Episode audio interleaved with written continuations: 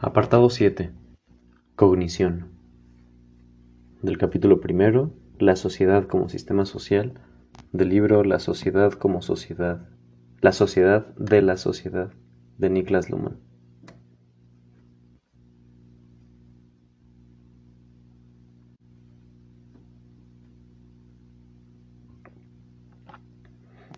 En la medida en que se investiga los sistemas de comunicación, como sistemas autopoyéticos sui generis, es necesario verificar también las ideas tradicionales sobre la cognición.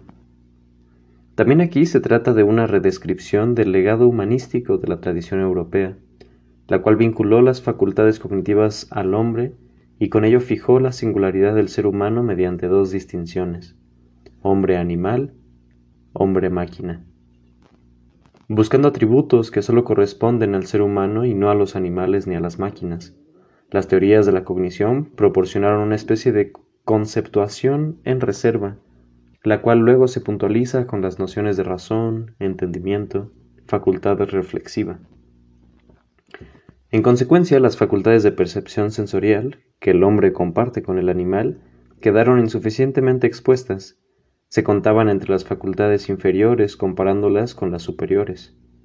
Las máquinas, por su lado, solo eran complementos y alivios estratégicos de la facultad humana de actuar, con lo cual la acción misma podía atribuirse al libre albedrío, quedando abierta la posibilidad de poderla controlar racionalmente.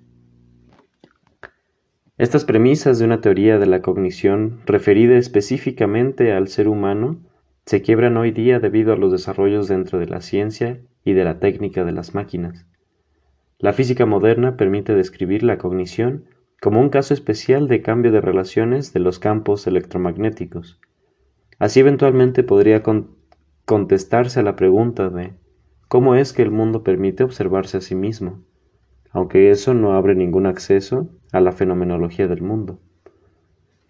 Las investigaciones neurofisiológicas describen al cerebro como un sistema operativamente clausurado. Entonces la pregunta de cómo a pesar de ello puede llegarse a la noción de mundo externo se plantea por igual para los animales que para los seres humanos. La respuesta puede únicamente suministrarse mediante el concepto de percepción sensorial, el cual precede, el cual precede si no es que está colocado por encima, precede a todos los procesos reflexivos. La percepción posibilita de manera hasta hoy enigmática, posibilita externalizar los resultados de los procesos neurofisiológicos, tanto en las especies superiores como en los seres humanos. En cuanto a las máquinas, la tecnología electrónica del procesamiento de datos es la que ha desencadenado la reorientación. Estas máquinas ya no pueden considerarse suplementos de la actividad corpórea y por eso obligan a redescribir la relación hombre-máquina. Las investigaciones sobre la Artificial Intelligence, la inteligencia artificial, dan cuenta de estos cambios y llevan hasta la pregunta de si la relación hombre-máquina sigue siendo todavía un problema planteado adecuadamente con la teoría de la cognición.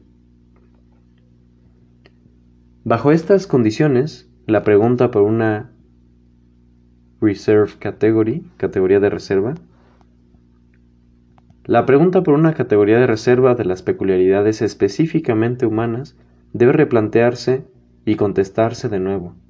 El análisis del medium del sentido podría aportar algo aquí, aunque este medium lo utiliza tanto los sistemas psíquicos como los sociales, de modo que la, de modo que la peculiaridad del ser humano puede igualmente definirse porque participa de la comunicación con sentido.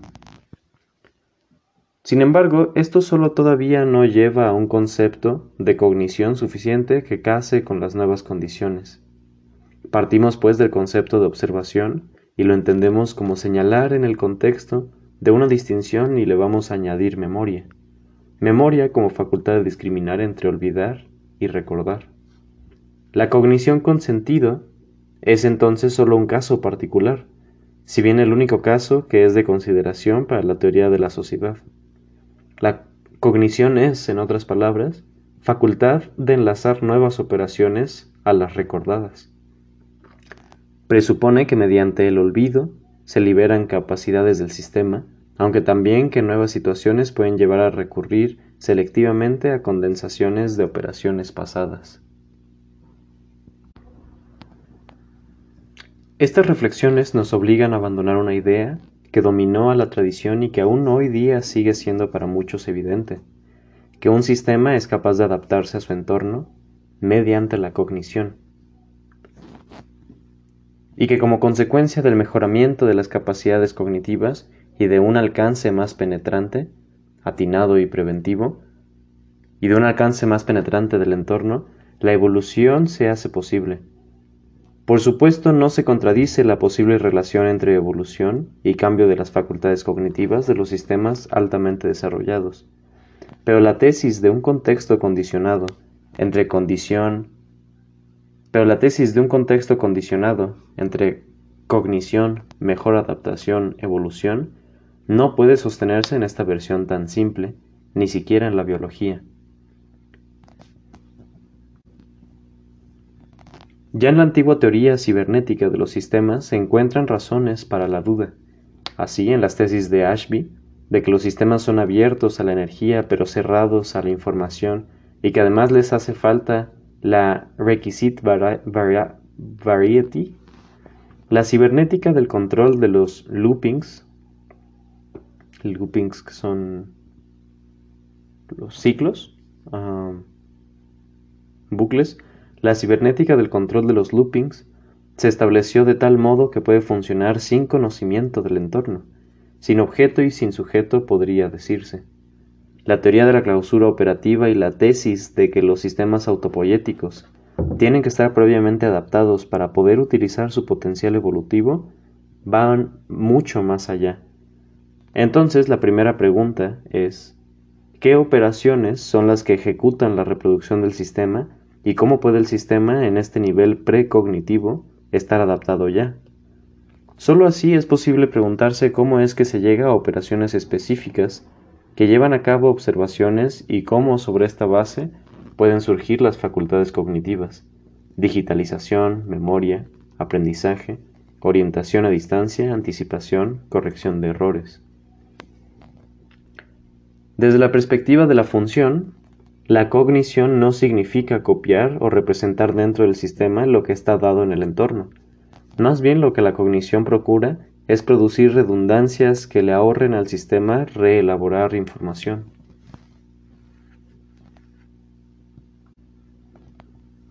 Las redundancias se marcan como saber, se señalan de modo que sean reconocibles y luego se operan, económicamente, para concentrar y acelerar el posible examen de las nuevas informaciones. Así la cognición le puede ayudar al sistema a situarse provisoriamente ante algunas, ante algunas situaciones, lo cual en un mundo cambiante es una ventaja. Pero precisamente esta especialización excluye la posibilidad de que la cognición pueda garantizar la adaptación estructural de los sistemas al mundo. Mientras que los organismos aseguran antes que nada los procesos metabólicos de reproducción de la vida, quedando condicionados por eso, y en este nivel deben estar adaptados ya antes de poder desarrollar facultades cognitivas específicas. Para la formación de sistemas sociales solo puede contarse con la comunicación como operación básica. Y mientras los organismos solo pueden reaccionar a las irritaciones de su superficie exterior, independientemente de cómo las interpreten después de su independientemente de cómo las interpreten después en su interior, los sistemas de comunicación acrecientan su irritabilidad reemplazando límites espaciales por distinciones de sentido. La comunicación siempre requiere también, como parte de las necesidades operativas, auto-observar la, la, operación, es decir, la posibilidad de distinguir entre información y darla a conocer. Con esta distinción se agrega un campo, la información, se agrega un campo al cual la cognición puede acoplarse, puede puede acoplarse. También aquí es válido que la operación basal no es la cognición, aunque sí garantiza que la cognición inevitablemente siempre, siempre concurra y que pueda ampliarse. La distinción, información darla a conocer y el hecho de que se dependa del entender enfatizan que la comunicación en cuanto a operación debe ocurrir de manera adaptada al entorno sin que esta dependencia pueda controlarse cognitivamente. Ningún proceso de comunicación es capaz de controlar, es decir, expresar comunicativamente, es capaz de controlar paso por paso si los participantes todavía viven, si hay suficiente aire para transportar los sonidos, si todavía funciona la electrónica de los aparatos. Tales exigencias paralizarían terminantemente la eficiencia del logro evolutivo, del logro evolutivo llamado comunicación. Y si hubiera tenido que cumplirse, ni siquiera se habrían desarrollado los sistemas, los sistemas comunicativos. Dicho de otra manera, la secuencia de las operaciones comunicativas debe presuponer que aquello que con relación a ella es entorno posibilita y tolera su modo de operar.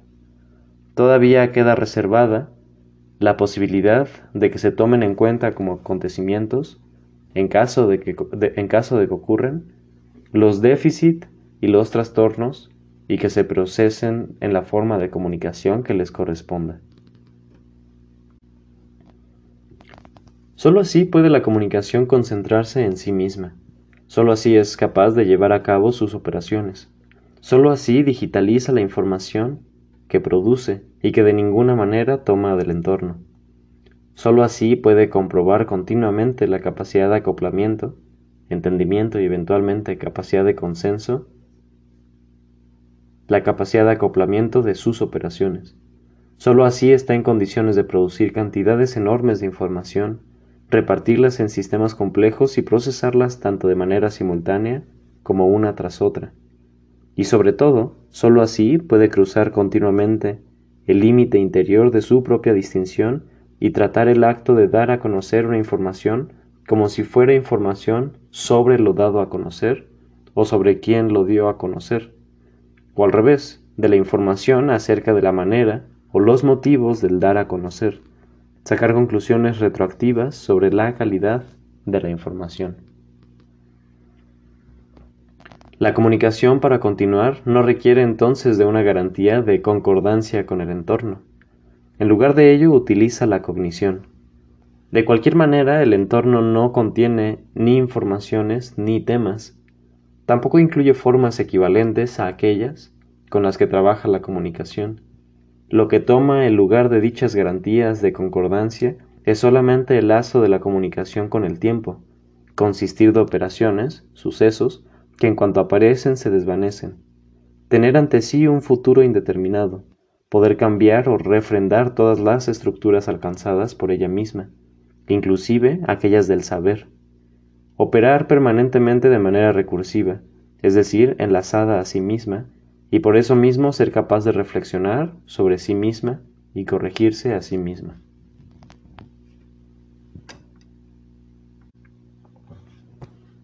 De estos análisis resultan consecuencias de gran alcance para la teoría de la sociedad. En la prosecución de sus propias operaciones, la sociedad debe presuponer su adaptación al entorno sin poder controlarla cognitivamente.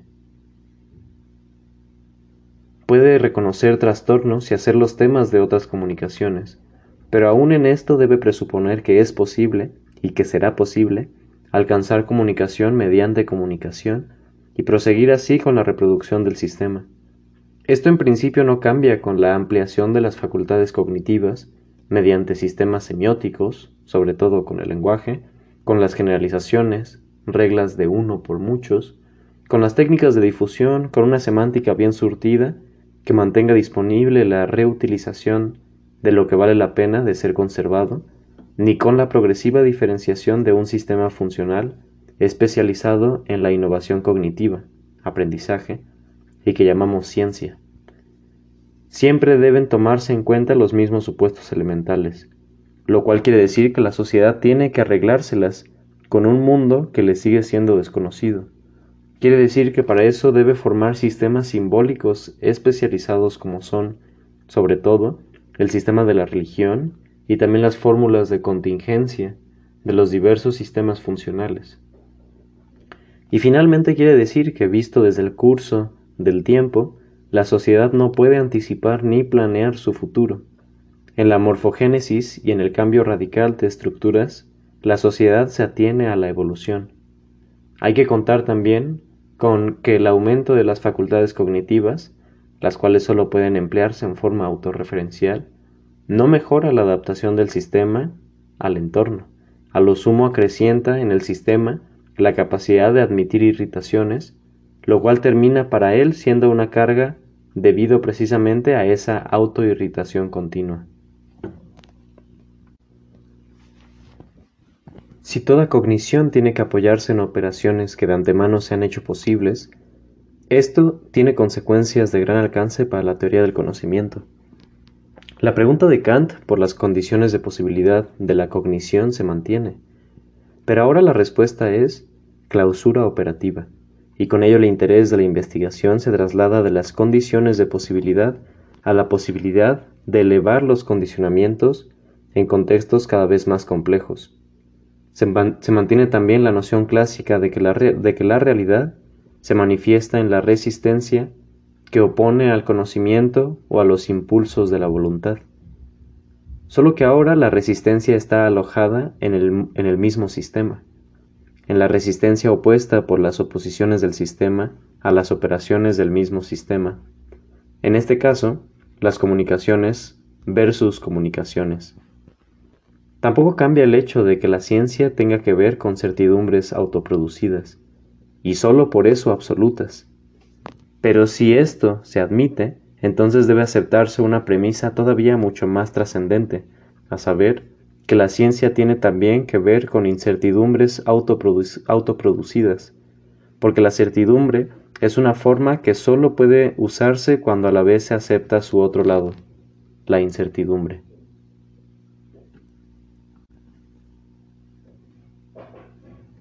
Entonces la teoría de sistemas no dice que la certidumbre del conocimiento tenga su fundamentum in re en el sistema, como quien dice, como resultado de su rendimiento, y que la incertidumbre esté ubicada fuera como exceso de complejidad, si no es que como caos del mundo. La teoría más bien afirma que el esquema cierto-incierto es un logro propio de la cognición que ella puede aprovechar mientras opere su autopoiesis.